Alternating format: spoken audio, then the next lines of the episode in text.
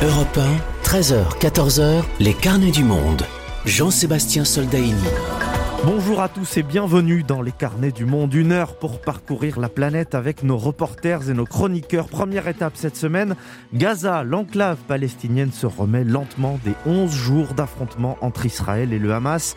Les habitants de la rue Al-Warda, lourdement touchés, sont encore assommé. Petit tour en Afrique ensuite. La communauté internationale appelle à la levée des brevets sur les vaccins anti-Covid. Nous verrons si le continent a les capacités pour produire du sérum sur place et freiner l'évolution de l'épidémie. Nous nous rendrons ensuite en Afghanistan alors que le départ des troupes étrangères s'accélère. Des provinces entières sont minées comme dans la région de Kandahar. Les archives roumaines livrent encore des secrets comment Nadia Comaneci, championne de gymnastique, était purement et simplement dressée plus qu'entraînée pour servir de vitrine au régime communiste. En fin d'émission, nous irons toquer à la porte à côté chez Joseph Chovanec et ses voyages en Autistan. Il nous montrera que le concept de voisinage est tout relatif. Prenez votre sac à dos. Tournons la première page de ces carnets du monde. Elle nous conduit à Gaza. Europe 1, les carnets du monde. Le cessez-le-feu est arrivé aussi soudainement que le ciel de Gaza s'est enflammé. 11 jours d'intenses affrontements entre Israël et le Hamas laissent un bilan très lourd. 250 Gazaouis tués, dont 67 enfants, 13 morts côté israélien. Et comme souvent, les combats s'arrêtent lorsque chaque camp peut revendiquer la victoire auprès de son opinion. Dans la bande de Gaza, évidemment, le Hamas parade dans les rues. Le mouvement islamiste s'est à nouveau repositionné en fer de lance de la résistance palestinienne face à Israël. Mais pour les habitants, déjà affaiblis par un blocus strict, cette guerre éclair était inutilement dévastatrice. Ils n'attendent rien de ce cessez-le-feu qu'ils appellent pourtant de leur vœu. Reportage à Gaza de Clotilde Bravo. Juste après le cessez-le-feu, pour leur première sortie, beaucoup de Gazaouis se sont retrouvés rue Al-Warda. C'est l'une des grandes artères commerçantes de Gaza City, dans un quartier chic. Hébétés, les badauds encore sous le choc s'arrêtent devant les ruines. Mohamed, un voisin, est lui aussi venu inspecter les dégâts. Derrière lui, un escalier pend dans le vide. L'immeuble a été à moitié pulvérisé. Ils ont bombardé plein de quartiers à Gaza. L'État d'Israël pense que comme ça, il fait pression sur la résistance palestinienne pour qu'on finisse par se rendre. Juste en face, des groupes défilent sous la tente pour présenter leurs condoléances. Le dimanche 16 mai, à 1h du matin, les avions israéliens ont bombardé la rue. Des immeubles entiers se sont effondrés sur eux-mêmes. 42 personnes ont été tuées. Adli Kolak a perdu 22 membres de sa famille en à peine quelques minutes. C'est un massacre.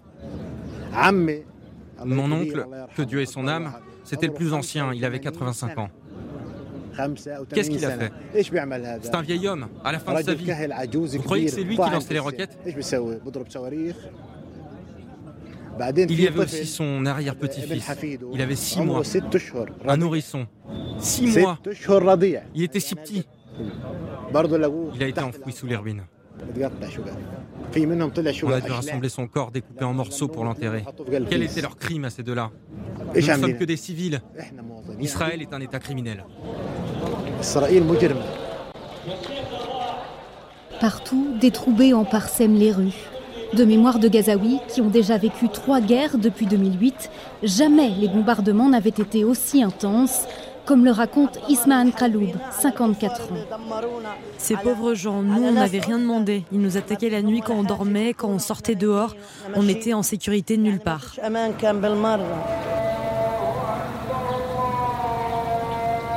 Israël cherchait à détruire le système de tunnels du Hamas.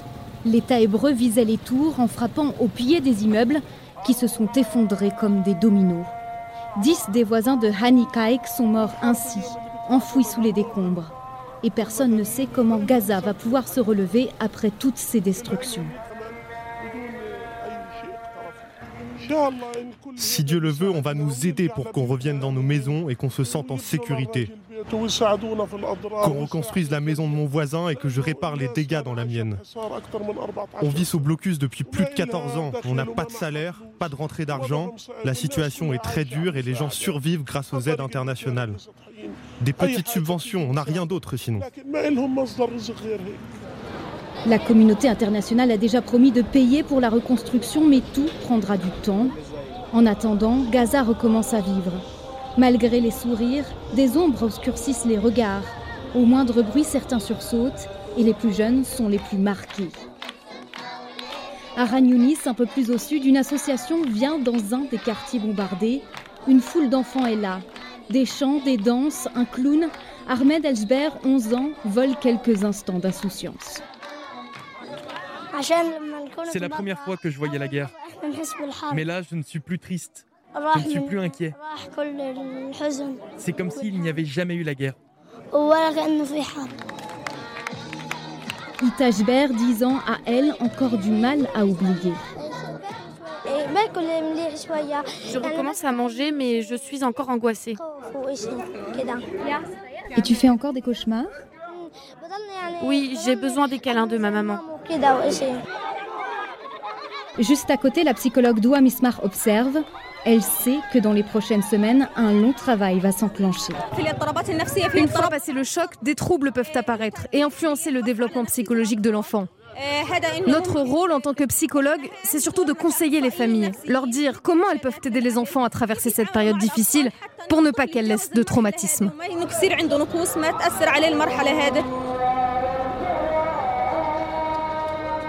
Cette fois-ci, le cessez-le-feu a été conclu sans condition. Personne ne sait encore s'il va vraiment tenir. De toute façon, sans solution politique à Gaza, peu ont l'espoir de voir le spectre de la guerre s'éloigner pour debout. Gaza, Clotilde Mravko, Europe 1. Nous vous retrouvons, Clotilde Mravko, envoyée spéciale d'Europe 1 à Gaza. Bonjour. Bonjour. Dans votre reportage, il ressort que les civils ont été particulièrement touchés. Cette fois-ci, Israël se défend, dit avoir visé des bureaux du Hamas et les tunnels sous l'enclave. Le mouvement islamiste palestinien a d'ailleurs perdu 80 de ses hommes, mais les bombardements semblent avoir tué beaucoup de simples Gazaouis sans lien avec le Hamas et l'ONU parle de possibles crimes de guerre. Oui, jeudi, le Conseil des droits de l'homme des Nations Unies s'est réuni en urgence. La haute commissaire a déclaré qu'elle n'avait pas reçu de preuves que les bâtiments bombardés étaient utilisés à des fins militaires et s'il s'avère qu'Israël a donc frappé des civils sans retenue, cela pourrait constituer des crimes de guerre. Les Gazaouis, en tout cas, le disent. Les immeubles visés, notamment dans le quartier chic d'Al-Rimal où se trouve la rue Al-Wahda, étaient surtout des immeubles d'habitation. Israël avait tout à fait les moyens de viser les bureaux du Hamas sans détruire les bâtiments en entier. Et puis, comme le raconte Adli Kolak, qui a perdu 22 membres de sa famille, certains bombardements ont été menés sans avertissement préalable, si bien que les civils n'ont pas eu le temps d'évacuer leur maison. L'ONU ouvre donc une commission d'enquête qui devrait aussi inspecter toutes les violations commises en territoire palestinien occupé, dont Jérusalem-Est, et en Israël, notamment sur les discriminations. Le Conseil des droits de l'homme examinera aussi les violations commises par les factions palestiniennes Et cette fois-ci, en plus de Gaza, un autre front s'est ouvert à l'intérieur d'Israël, de violents affrontements entre juifs et palestiniens citoyens d'Israël. Oui, ce front, c'est celui qui inquiète le plus les autorités israéliennes. En fait, les tensions ne datent pas d'hier. Hein. Elles étaient larvées. Les Palestiniens d'Israël sont traités comme des citoyens à part.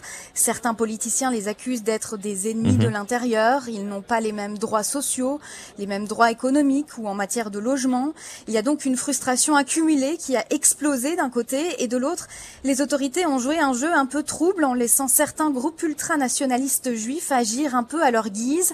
Les affrontements ont été violents un arabe israélien et un juif ont été tués à Lod. À l'entrée de certaines villes du pays, des barrages filtrants ont été érigés par des juifs israéliens et un homme a été lynché dans une rue près de Tel Aviv car présumé arabe. Depuis, seulement six personnes ont été arrêtées pour cette terrible agression qui était pourtant retransmise en direct à la télévision. En revanche, les Palestiniens d'Israël dénoncent une vague d'arrestations sans précédent dans leur communauté. Ils accusent la police de protéger les assaillants juifs israéliens et certaines vidéos montrent effectivement des forces de l'ordre en renfort aux côtés de juifs israéliens qui lancent des pierres ou qui attaquent une mosquée à Lod. Pour sa part, la France a évoqué la semaine dernière un risque d'apartheid si la solution à deux États venait à être enterrée. Oui, le ministre des Affaires étrangères Jean-Yves Le Drian a marqué une rupture dimanche dernier. Il a déclaré qu'en Israël et dans les territoires palestiniens occupés, je cite, le risque d'apartheid est fort si on continue à aller dans une logique à un État ou du statu quo. Une déclaration qui marque un virage net. La France avait soutenu sans réelle réserve le droit d'Israël à se défendre depuis le début des affrontements avec le Hamas.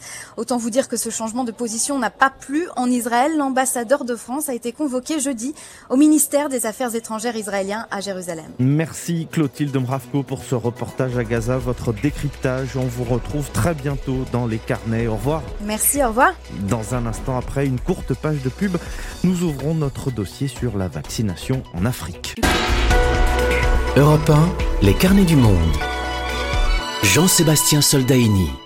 Pandémie à deux vitesses. Alors que les pays occidentaux se disputent le titre de celui qui vaccine le plus vite, les pays pauvres regardent le train des flacons Pfizer ou Moderna défiler en espérant qu'un wagon s'arrête. La moitié de la population mondiale n'a reçu que 17% des doses produites. La semaine passée, au sommet de Paris pour l'Afrique, Emmanuel Macron plaidait pour développer une capacité de production de vaccins en Afrique. Mais est-ce bien possible? Pourquoi pas en Afrique du Sud où nous retrouvons Patricia Huon. Bonjour Patricia. Bonjour Jean-Sébastien. Correspondante d'Europe 1 en ligne de Johannesburg, la levée des brevets sur les vaccins contre le Covid-19 est sur la table, souhaitée même par Joe Biden. C'est une cause que l'Afrique du Sud plaide depuis plusieurs mois auprès de l'Organisation mondiale du commerce. Oui, effectivement, et après avoir fait face à un mur, le sujet ne semble plus tabou. Est-ce que la production de vaccins en Afrique maintenant est possible? Eh bien, le géant pharmaceutique sud-africain Aspen Pharmacare a déjà commencé à produire le vaccin américain Johnson Johnson. Les composants sont donc importés en vrac, puis assemblés et conditionnés sur place dans un laboratoire de haute technologie situé dans la ville de Port Elizabeth. Stavros Nicolaou, en cadre d'Aspen, regarde vers l'avenir. Il veut que des partenariats se mettent désormais en place pour permettre que des vaccins contre le Covid-19 soient entièrement produits en Afrique du Sud et permettent ainsi d'approvisionner d'autres pays du continent. Vu que nous n'avons pas de forte capacité de recherche et de développement sur le continent, il est important de travailler avec des partenaires, faire du transfert de technologie et de connaissances. Nous avons l'habitude de travailler comme cela. Nous l'avons déjà fait avec le VIH, les antirétroviraux et avec des formes résistantes de tuberculose. Et ce que nous suggérons, c'est que ce modèle soit étendu pour inclure les vaccins contre le Covid. Et comme lui, de plus en plus de voix plaident en Afrique du Sud pour une production locale de vaccins. Il y a une vraie volonté. Oui, et c'est le cas tout d'abord du président sud-africain Cyril Ramaphosa, mais aussi de nombreux chercheurs, parmi eux David Walwin, professeur en gestion des technologies à l'université de Pretoria. Il considère qu'il y aurait tout à y gagner. La fabrication locale de vaccins permettrait la mise en place plus rapide de campagnes de vaccination de masse. Et ça permettrait de faire en sorte que tous les pays du monde atteignent un même niveau d'immunité à peu près au même moment.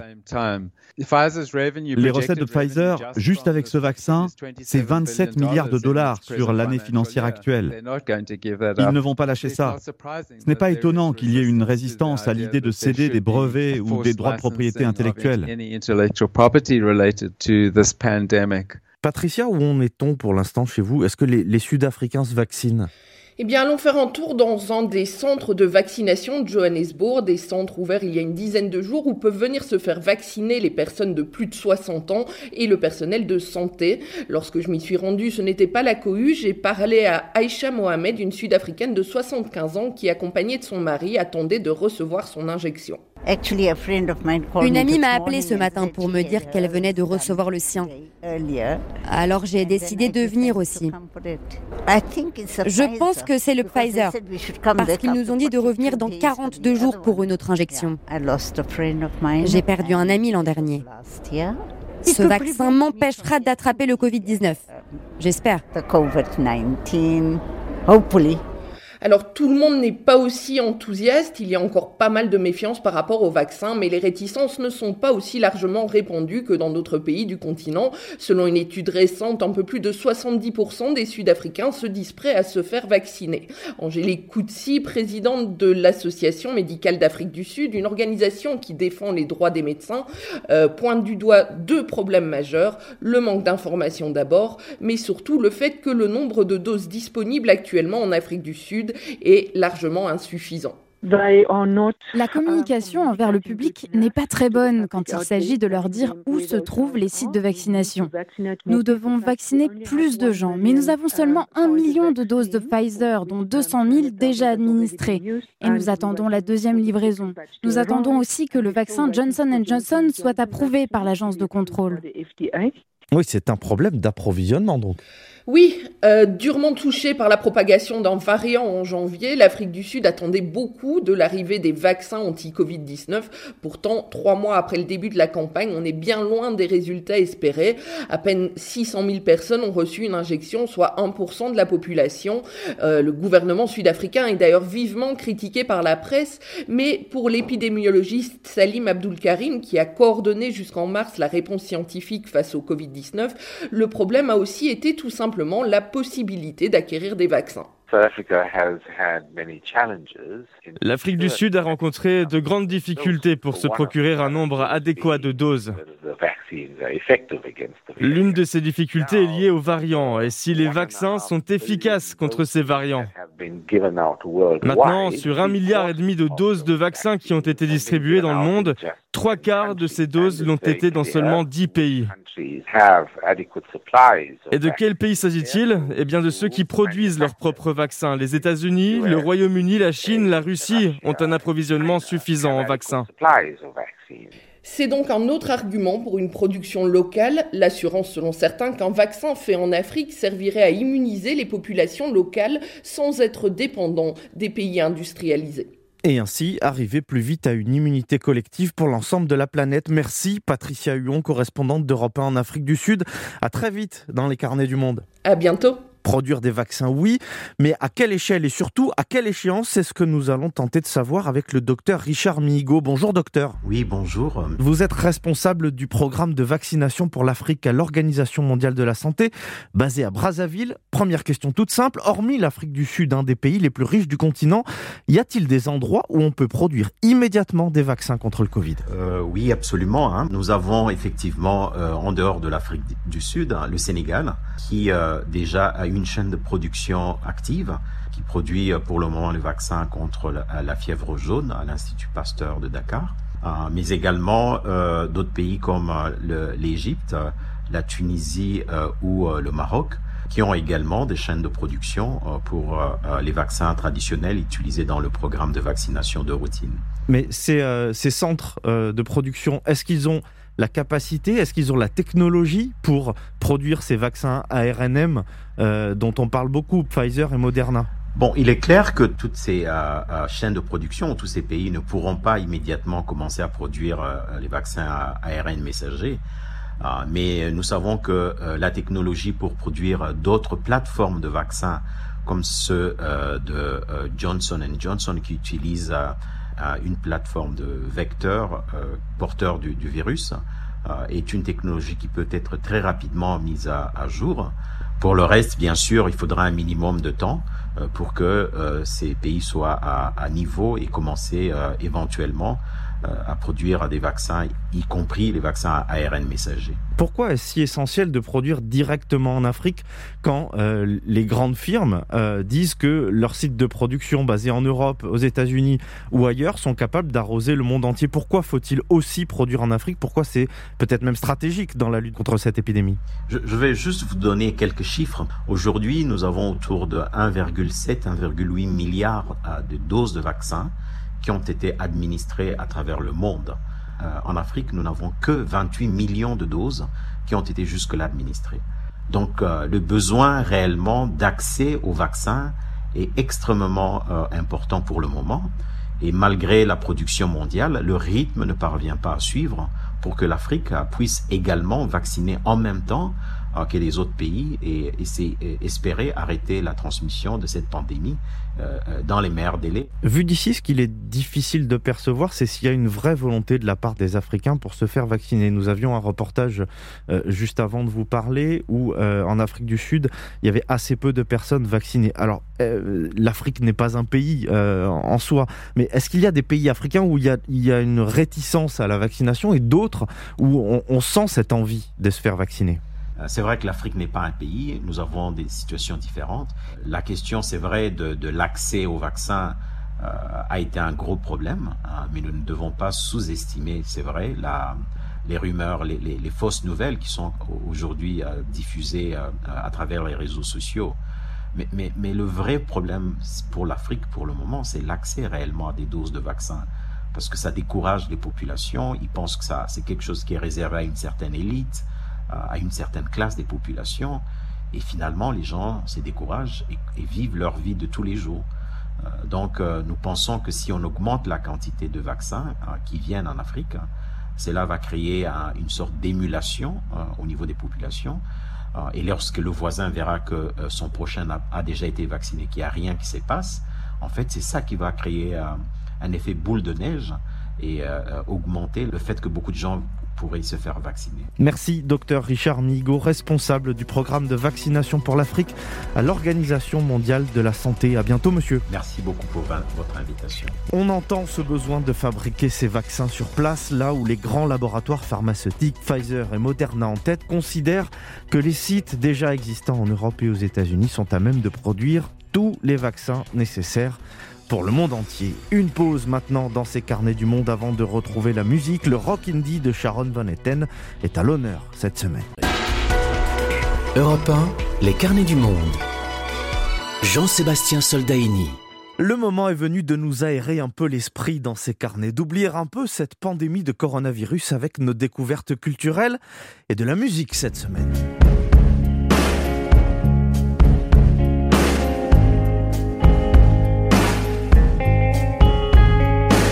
C'est avec Angèle Châtelier. Bonjour Angèle. Bonjour Jean-Sébastien. Je vous disais que nous allions nous aérer. Mieux, vous nous proposez de nous envoler pour les États-Unis. Et oui, avec la chanteuse Sharon Van Etten. Even when the sun comes up, I'm in trouble.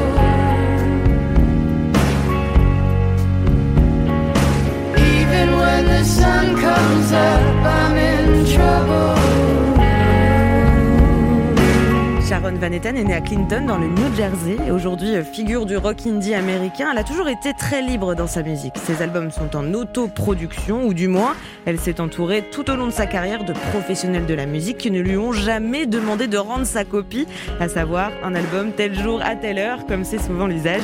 Ce qui fait que ce deuxième album épique et terriblement construit, réfléchi, agile et nous célébrons les 10 ans de cet album cette année.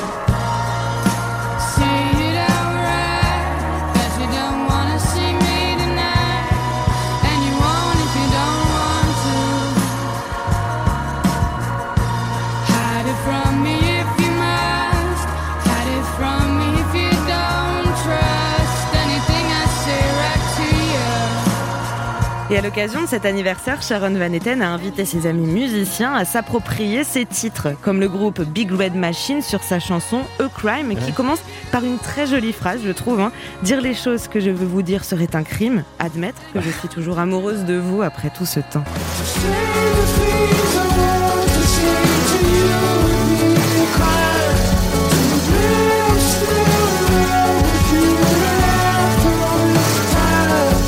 Si on revient à cet album, euh, écoutez sa chanson Love More. Il y a d'abord ces jeux de voix.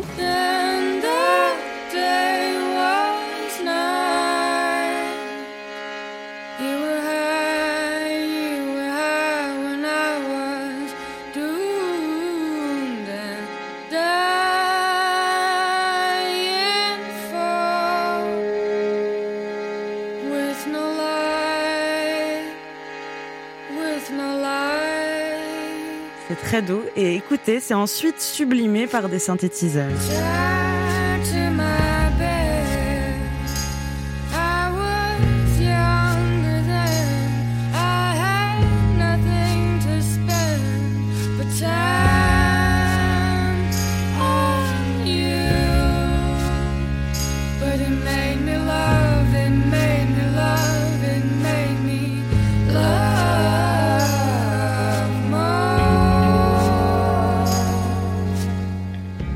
J'imagine qu'en 10 ans, Sharon Van Etten n'a pas sorti que cet album.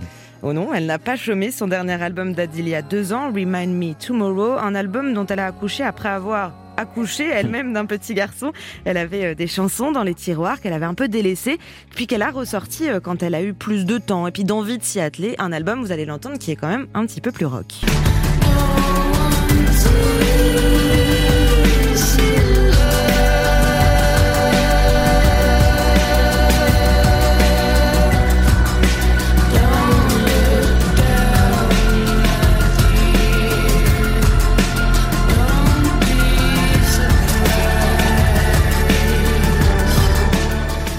Et puis Jean-Sébastien, impossible de ne pas finir cette chronique sur une chanson que j'aime beaucoup personnellement, alors qui n'est pas d'elle, mais de Skeeter ah Davis. C'est une chanson très connue, The End of the World.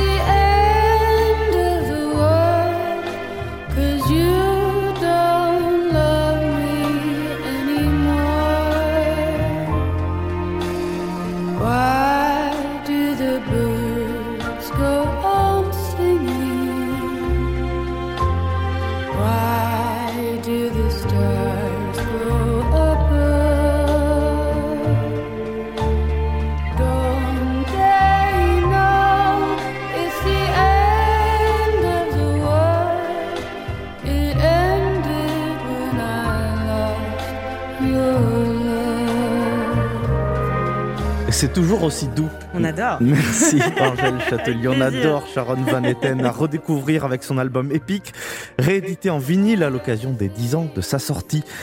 Je vous laisse vous imprégner de ce rock indie quelques instants avant de nous rendre dans la région de Kandahar, en Afghanistan, où le départ des troupes américaines ne va pas arranger la situation des populations. A tout de suite.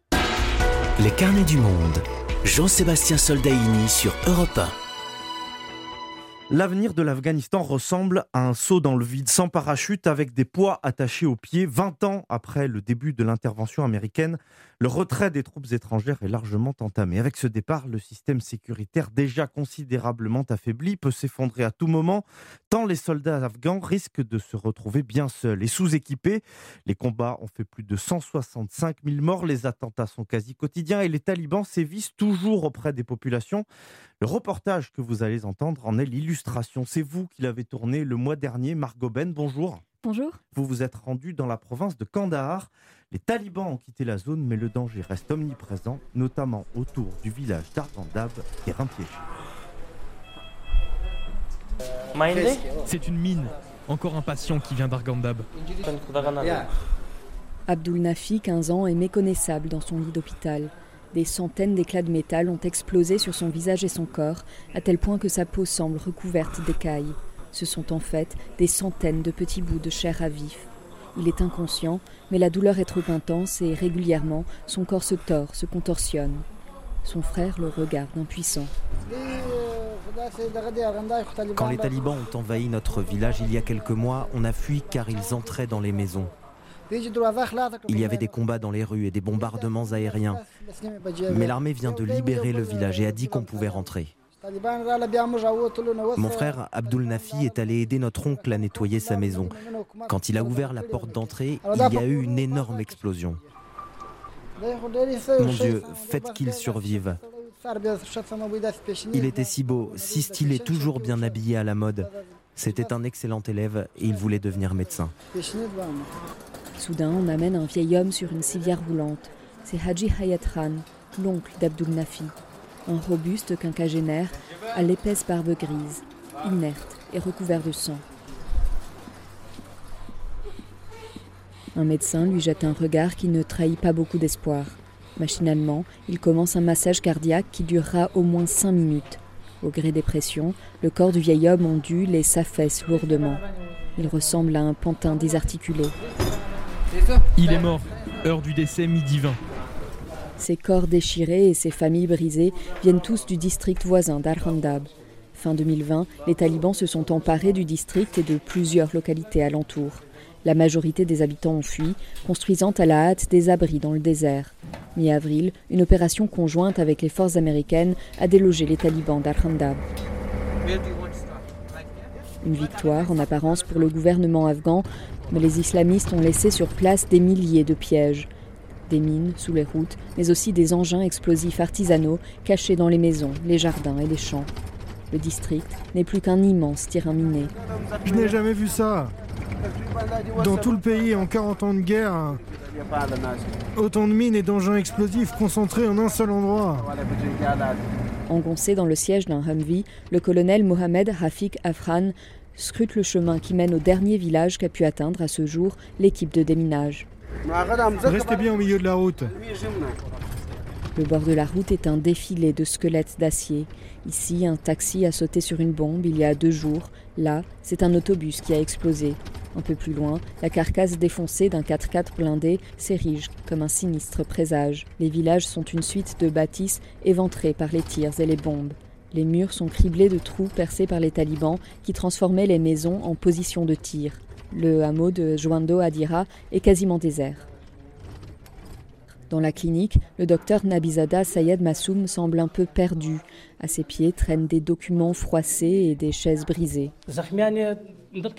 Lorsqu'ils étaient ici, les talibans amenaient leurs combattants blessés et m'obligeaient à les soigner.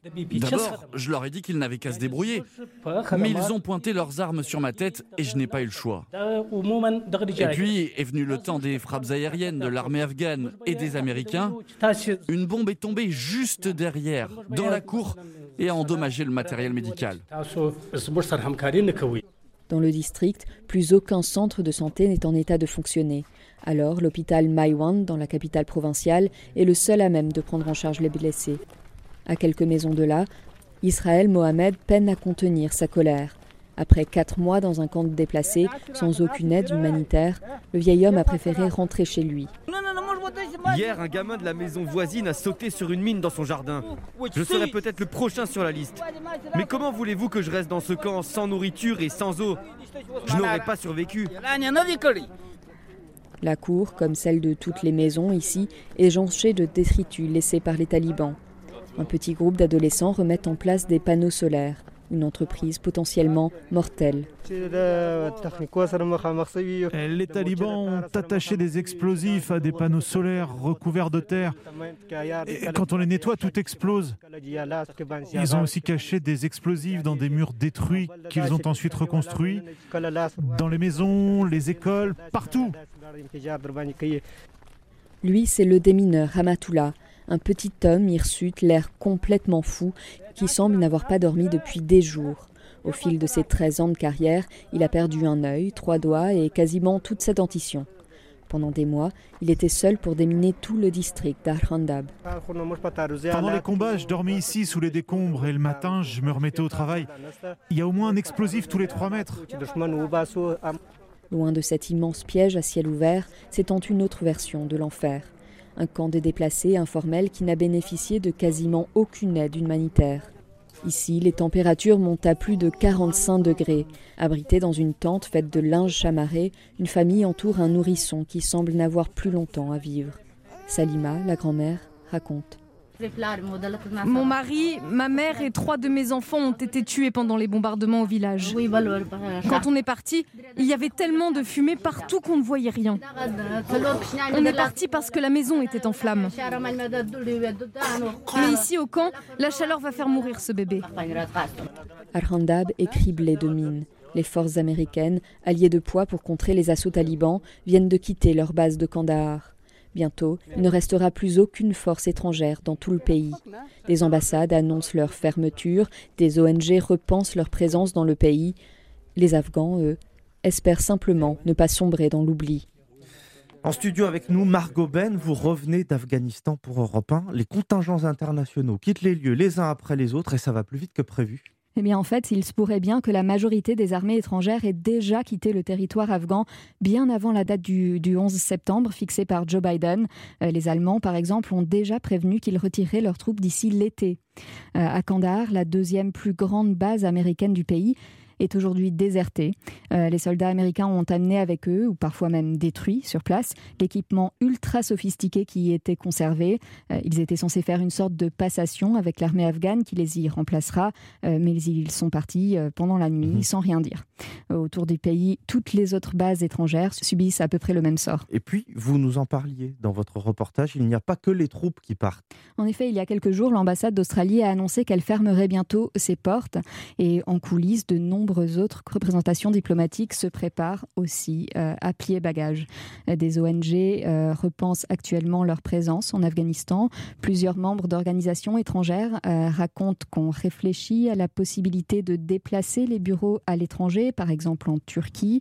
La France, pour l'instant, est le seul pays occidental à avoir pris le 10 mai une mesure concrète pour évacuer les Afghans mhm. travaillant ou ayant travaillé pour elle. Au total, plus de 600 personnes seraient concernées. Alors, avec tous ces départs, il y a la crainte de voir la situation du pays se détériorer grandement. Est-ce que l'armée afghane est à même de faire face aux talibans sans les forces étrangères? Eh bien, en fait, ce sont surtout les forces américaines qui risquent de faire défaut, car c'est depuis quelques années la seule armée étrangère qui mène des offensives sur le terrain. Euh, les autres membres de l'OTAN sont en Afghanistan dans le cadre d'un mandat de formation et d'assistance aux forces afghanes. Euh, mais les États-Unis, eux, sont un allié de poids avec leurs frappes aériennes euh, bien plus précises et efficaces.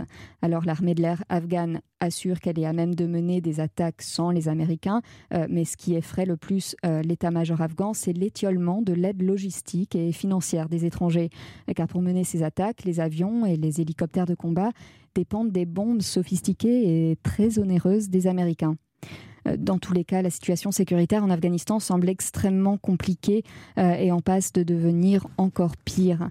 Euh, à Kandahar, les talibans possèdent plus de territoire qu'à aucun autre moment ah depuis 2009, lorsqu'ils avaient failli prendre la capitale provinciale. Et ailleurs dans le pays, ils encerclent de la même manière les grandes villes, grignotant toujours plus de territoire acculant les forces afghanes dans les centres urbains. Et on peut supposer qu'ils attendent que tous les étrangers soient partis pour accroître encore plus leur mainmise sur le pays. Alors voilà un tableau bien noir pour un pays qui vit au rythme des guerres et des influences régionales depuis plus de 40 ans, quasiment sans discontinuer. Merci Margot Ben pour ce reportage, cette analyse. À bientôt dans les carnets du monde. À bientôt. Dans un instant, nous nous plongeons dans des archives à peine déclassifiées, celles de la Securitate, la police politique roumaine au temps de Ceausescu, quand la gymnaste Nadia Comaneci était maltraitée à des fins politiques. Europe 1, les carnets du monde. Jean-Sébastien Soldaini. La Roumanie solde son héritage. Au sens propre, ce sont les 120 000 euros pour l'avion présidentiel de Nicolae Ceausescu vendu jeudi dernier aux enchères. Au sens figuré, c'est en regardant encore et toujours son histoire, nom de code Corina.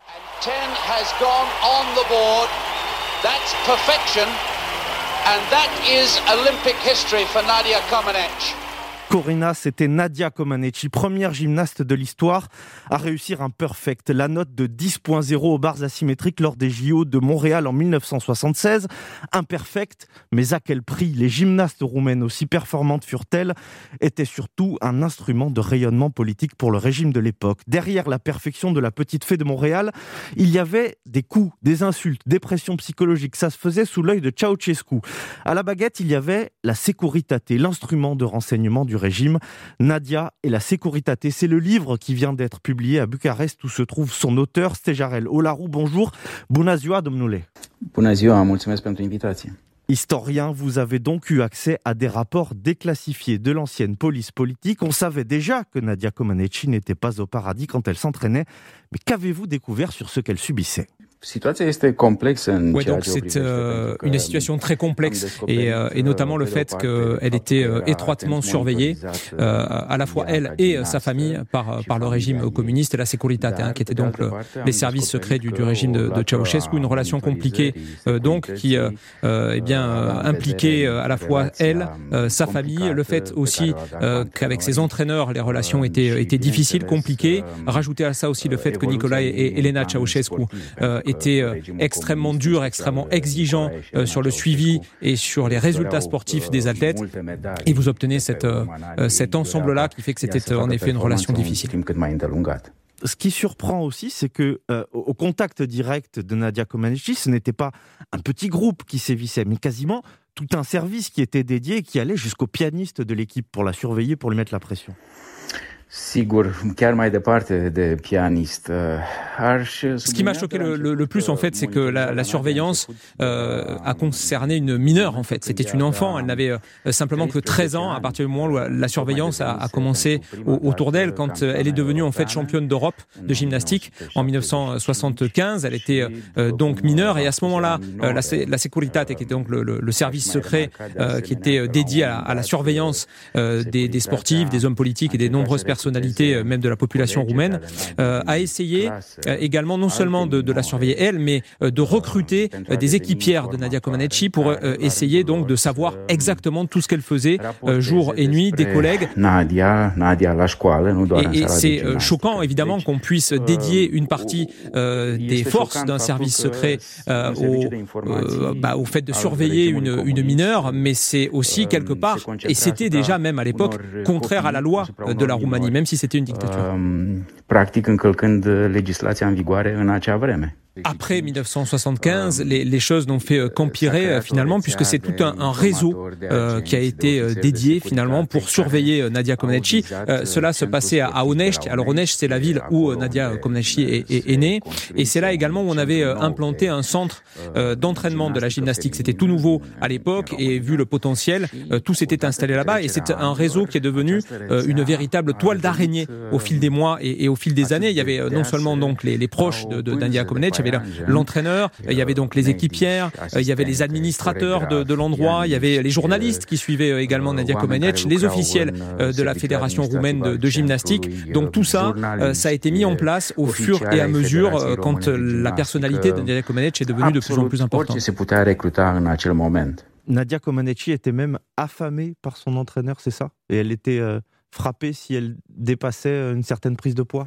Um, Dintre toate sportivele uh, acelui lot uh, de succes din anii 70, Euh, Nadia Comaneci a fost. Oui, c'est vrai. Et euh, en fait, le, le problème, c'est que de toutes les gymnastes de, de l'époque, euh, malgré tout, c'est elle sans doute qui a eu le, le moins à souffrir. Euh, parce que bah, les autres gymnastes de, du groupe étaient moins connus, moins moins aimés d'une certaine manière. Nadia Comaneci, c'était difficile malgré tout de, de s'en prendre à elle parce que c'était une sportive qui servait de, de, façade en quelque sorte au régime communiste. Elle était aimée, elle a été décorée, elle a reçu une médaille incroyable pour une jeune sportive de 14 ans, la médaille d'héroïne du travail socialiste. C'était la plus haute distinction à l'époque euh, qu'on pouvait recevoir dans un, régime de, euh, de ce type. Et donc, du coup, euh, c'était difficile de la battre physiquement plus que les autres. En revanche, elle a beaucoup souffert également du point de vue des abus psychologiques.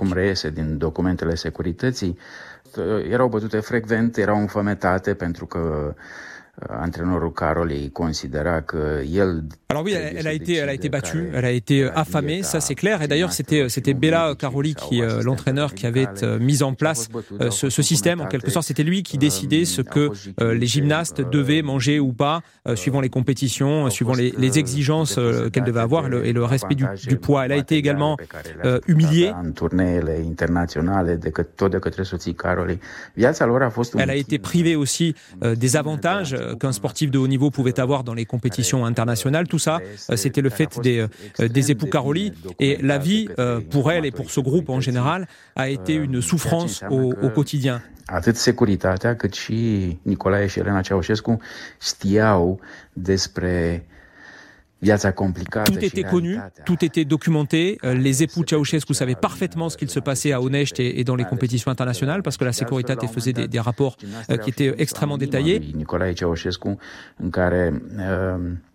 Au descris uh, pe scurt uh, viața lor complicată, au spus că sunt considerate sclave de Il y avait aussi à l'intérieur même du, du système euh, des témoignages anonymes euh, qui faisaient part de cette euh, souffrance-là, mais ils ne sont jamais remontés euh, beaucoup plus haut et ils en sont restés, même si les époux Ceausescu étaient au courant, ils en sont restés à peu près à ce point.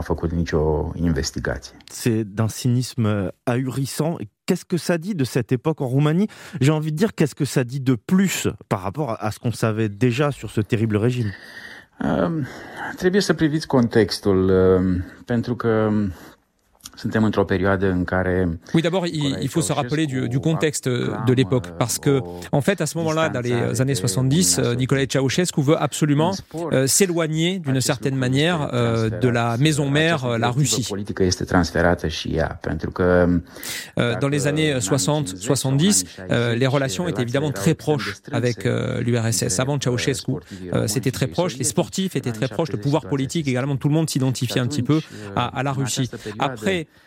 euh, au début et au milieu des années 70, euh, Nicolae Ceausescu veut s'éloigner de tout ça parce qu'il estime euh, qu'il doit mettre en valeur son propre système, sa propre façon de, de, vivre l'identité de la Roumanie et également les méthodes de préparation et les succès sportifs. En fait, le, problème, c'est qu'il fallait absolument avoir des résultats. Et, et des résultats à, à, tout prix. Le régime de Ceausescu était absolument indifférent aux, aux méthodes en fait, qui étaient utilisées ce qui était important, c'était d'avoir des résultats, c'était d'avoir des méthodes, euh, c'était d'avoir une façon d'être reconnu sur le plan international et également euh, de reconnaître au plan international le génie politique, sportif donc, hein, de, de Nicolae Ceausescu. En fait, il y, a un exemple euh, très, très clair à donner, c'est celui d'Elena Ceausescu, qui était la, la femme de Nicolae Ceausescu. Et à, chaque compétition internationale, elle demandait à Nadia Comaneci et accessoirement aux autres gymnastes, mais surtout à Nadia Comaneci, tu dois gagner absolument sur cette compétition deux à trois médailles d'or deux à trois médailles d'or. Et évidemment, ça, ça a effrayé totalement les, sportifs et, Nadia Comaneci, évidemment, elle aussi. il faut savoir également qu'il y avait des, séances du Parti communiste euh, qui étaient euh, dédiées à ce type de, de sujet, à l'analyse de, la performance et, des résultats. En fait, tout était politique euh, dans cette époque-là. Et, c'est comme ça qu'on peut arriver à, comprendre un petit peu mieux l'atmosphère qui régnait autour de Nadia Comaneci. Comment est-ce que les Roumains regardent ça, ce que vous révélez aujourd'hui, ce que vous peut-être ils découvrent pas totalement, mais comment est-ce qu'ils regardent ça aujourd'hui? Est-ce qu'ils ne sont plus surpris? Est-ce que ça les passionne encore? Cred că generația tânără are un interes mult mai scăzut față de această perioadă. en fait, les, les jeunes ont, un regard de plus en plus distancié euh, par rapport à, à tout ça parce qu'ils n'ont pas connu le, le communisme. Um, Et du coup, l'intérêt pour ce genre de dossier décroît. En revanche, pour ceux qui ont connu cette époque-là, euh, l'histoire roumaine reste un, un, sujet de passion pour, pour tous les lecteurs en Roumanie. Puis il faut dire aussi que les archives de la Securitate sont une véritable mine d'or euh, pour les historiens, pour les chercheurs, parce que euh, chaque année euh, et à chaque fois qu'on ouvre un dossier, on arrive encore à trouver euh, quelque chose qu'on ne connaissait pas. Et, de ce point de vue-là, la recherche est encore loin d'être terminée. On a encore beaucoup de choses à faire. Merci Stéjarel Olarou. Je rappelle que vous êtes historien et auteur du livre Nadia et la Sécurité, livre qui décrit des entraînements qui s'apparentaient finalement plus à du dressage. Merci de nous avoir accordé cet entretien. Mulțumesc. Merci aussi à Jean-François Pérez, le chef du service des sports européens, qui a assuré cette traduction étonnante plongée dans ce huis clos de l'équipe roumaine de gymnastique version Ceausescu. Petite pause maintenant dans ses carnets avant de retrouver Joseph Chovanec et ses voyages en Autistan. Il sera question de voisinage. Europe 1, les carnets du monde. Jean-Sébastien Soldaini. Comme c'est la coutume dans les carnets du monde, je vous invite à nous suivre pour une contrée bien connue de nos auditeurs. Notre voyage en Autistan avec Joseph Chovanec. Bonjour Joseph. Bonjour Jean-Sébastien, bonjour à tout le monde. Les découvertes du monde telles que vous le percevez, vous, voyageur baroudeur, philosophe, autiste Asperger, départ cette semaine pour la porte à côté. Oui, parce qu'avant-hier, comme chaque dernier vendredi du mois de mai, a eu lieu la journée européenne des voisins. Voisin, c'est un mot qui fait frémir beaucoup de gens. C'est parfois pire encore que belle-mère, hein, et c'est dire. Hum. Et pendant longtemps, ma quête personnelle, sans grande surprise, c'était celle des maisons ou habitations les plus éloignées possibles de tout voisin. En voyage, je cherchais à apercevoir, photographier pour mes souvenirs personnels les maisons les plus reculées. Et dans certains pays, il est quasiment anormal d'avoir des voisins. En Europe, bien sûr, on pourrait citer l'Islande. C'est un pays historiquement fait d'un tissu très lâche d'habitations isolées, hein, et qu'il est d'ailleurs resté comme tel jusqu'à une époque très récente, si l'on accepte la capitale. Dans les provinces reculées, par exemple Westfirdir ou province des fjords de l'Ouest, j'ai pu rencontrer des habitants qu'en Europe on aurait diagnostiqué autistes sans hésitation. Par exemple, ah mon ancienne prof d'Islandais. Hein. Voyez le genre de personnes qui prononcent au maximum 10 mots par jour. Hein. À ceci près que là-bas, c'est quasiment considéré comme normal. D'autant plus qu'il n'y a personne pour en juger. Hein. Quand on habite seul ou presque dans une maison, une ferme isolée, qu'on ne sort qu'exceptionnellement, les compétences interhumaines n'ont quasiment pas d'importance. Oui, à ce stade, l'importance, c'est la distance. Et justement, parlant de distance, je crois que c'est en Sibérie que j'ai pu voir les distances entre les deux maisons les plus impressionnantes. Je m'y suis rendu plusieurs étés de suite pour des cours de langue, avec cette sensation délicieuse, unique d'être vraiment seul dans l'immensité. Je me souviens d'un trajet de plusieurs jours en bateau sur la Lena, hein, cet immense fleuve sibérien, vers un endroit reculé dénommé Lienski Stalbi, où les colonnes de la Lena, hein, où la paroi rocheuse acquiert des formes extraordinaires et pas un seul être vivant à proximité, ou presque, parce que j'ai vu, il y avait une maison, ah hein, et cette maison m'avait rendu quelque peu jaloux. Hein. Peu de gens sur Terre peuvent se vanter de n'avoir aucun voisin à des centaines de kilomètres à la ronde. Sur les cartes, mettons, de France, même dans les lieux les plus ruraux, il y a des lieux dits des hameaux, mais sur les cartes de Sibérie, il n'y a vraiment rien. Pendant des heures, je regardais ces cartes, et en cours, je harcelais mes profs de questions pour savoir ce qu'il y avait ici ou là, et à chaque fois, j'avais en retour cet air mystérieux, et d'une voix sombre, il me répondait, Nietzschevo, il n'y a rien. Ah, c'est justement ce néant hein, qui donne sa saveur à la Sibérie, une sensation presque métaphysique. Mais ce n'est pas parce qu'on s'isole que l'on perd cette notion métaphysique. Ça fait aussi du bien de vivre ensemble, tout proches les uns des autres. Oui, en Europe, on ne choisit pas ses voisins au sens où ce sont des gens qui habitent à côté par le hasard des choses, mais dans d'autres cultures, les voisins, ce sont les membres de votre famille, de votre tribu. Il se pourrait d'ailleurs que la plupart des humains sur Terre vivent dans ce cas de figure. Au Sultanat d'Oman, il y a une chose qui m'a toujours beaucoup amusé. Les Omanais ont beaucoup de mal à comprendre les problèmes européens de voisinage, parce que là-bas, dans les villes et villages, ça se subdivise non pas en quartiers, mais en tribus le fait que vous habitiez ici et non pas de l'autre côté de la ville n'est pas dû au hasard. Hein. C'est pas parce que vous avez vu une belle maison par là. Chacun habite à proximité des siens et la distance géographique est proportionnelle à la distance dans mhm. l'arbre généalogique. Hein. Avec le cas particulier des maisons qu'on laisse délibérément vides, hein. ce sont généralement les maisons les plus respectées, les maisons des parents défunts. On les laisse vides et ah en l'état. Dans la même idée, il y a des endroits où la tradition fait des maisons en cercle concentrique. Oui, c'est la fameuse maison arabe, hein, ces complexes qui s'agrandissent au fur et à mesure que la grande famille acquiert de nouveaux membres. Mais pour cela, il faut inverser notre optique. En Occident, chacun se cherche une maison correspondant à ses rêves ou à ses idéaux. En Orient, on se cherche avant tout des proches sur le plan humain. Hein. Il y a un très bel dicton traditionnel arabe qu'on retrouve dans tous les pays, je crois, de langue arabe. Al-jar qabl. Hein, littéralement, le voisin vient avant la demeure, celui qu'il faut prendre tout d'abord en considération. Bonne fête des voisins. Merci Joseph, bonne fête à vous aussi. Oman, la Sibérie, vous nous parliez aussi d'Islande il y a quelques secondes. Eh bien, je ne sais pas si vous le savez, mais les Islandais ont un joli proverbe à ce sujet. Ils disent chacun est son propre voisin. Voilà, Joseph, je vous laisse méditer là-dessus. À bientôt. Au revoir, à tout bientôt. Et dans un instant, je vous laisse en compagnie de Nicolas Caro pour La Voix et Livre. Bonjour Nicolas. Bonjour Jean-Sébastien. Quel est le programme? Eh bien, Frédéric Becbédé passe nous voir pour nous parler de son dernier livre, qui en fait parle de tous les livres qu'il aime.